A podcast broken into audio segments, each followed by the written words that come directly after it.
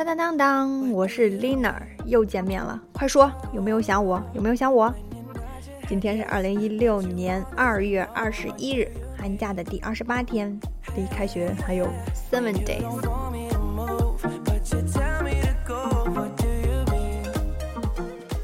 OK，今天呢，咱们的节目内容与以往有一丢丢不一样。这次呢，Lina 给大家带来一点科普的干货。快来测试一下，你是不是一个合格的现代人吧？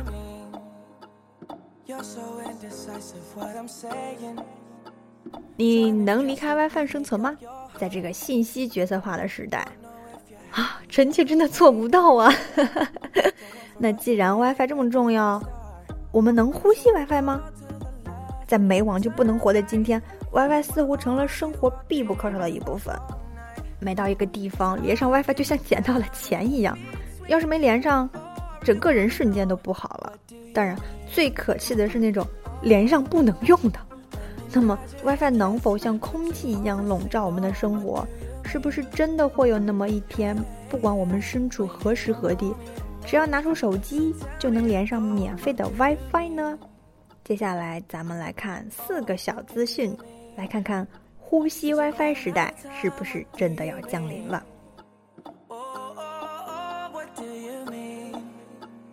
Make up your mind what do you mean？点一盏灯就能上网。一直以来，在一个人的头顶画一个闪亮的灯泡，被用来象征一个发明家的灵光乍现。德国物理学家哈拉尔德·哈斯由灯泡本身点亮了奇思妙想，依赖一盏小小的灯，将看不见的网络信号变成看得见的网络信号，利用闪烁的灯光来传输数字信息。人们常把它称为 L I F I，Li-Fi，也是这么读的哈，以示它或许能给目前以 WiFi 为代表的无线网络传输技术带来革命性的改变。复旦大学宣布了已经掌握了灯光上网技术，用光代替无线电波来传输数据。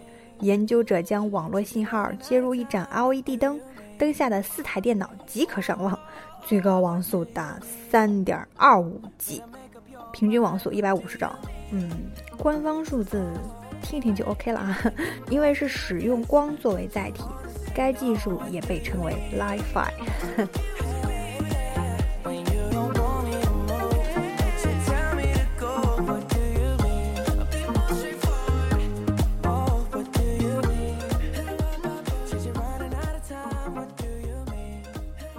第二个就是 WiFi 可能将覆盖大海，WiFi 信号已经覆盖生活的每个角落，甚至是高山和草原。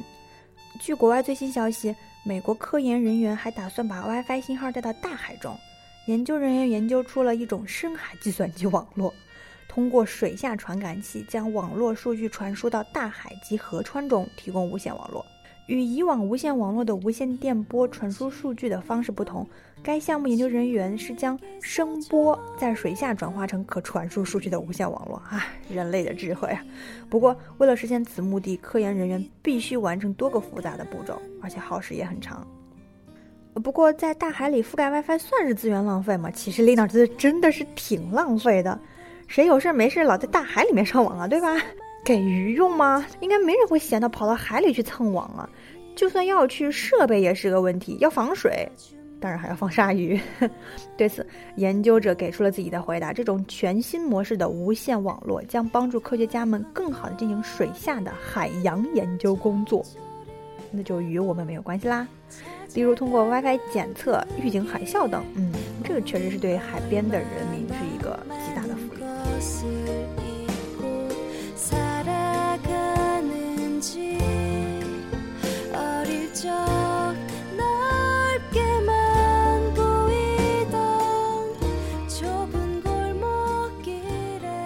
三个就是狗狗变身移动 WiFi，养宠物的朋友一定都有带宠物上街的习惯，自然都希望自己的宠物能有超高的回头率。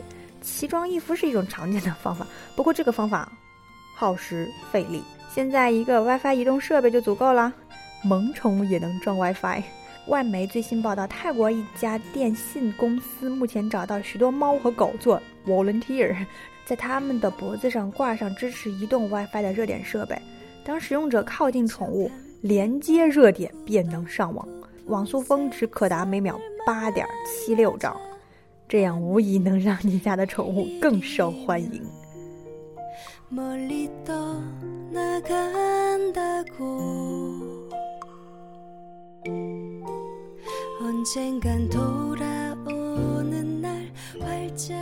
第四个就是偶尔断断 WiFi，生活也许更美好。有了 WiFi，人们上网的方便程度自然大大提升。但是，人待在虚拟世界的时间必然会对现实生活产生挤压。WiFi 存在的意义是让你在有需要时能方便的上网，而不是打乱你原有的生活节奏。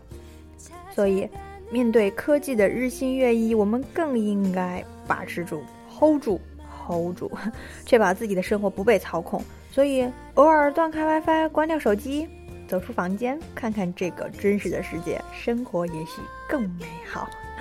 好啦，这就是今天我们的科普类小文，下期节目再见啦，拜拜。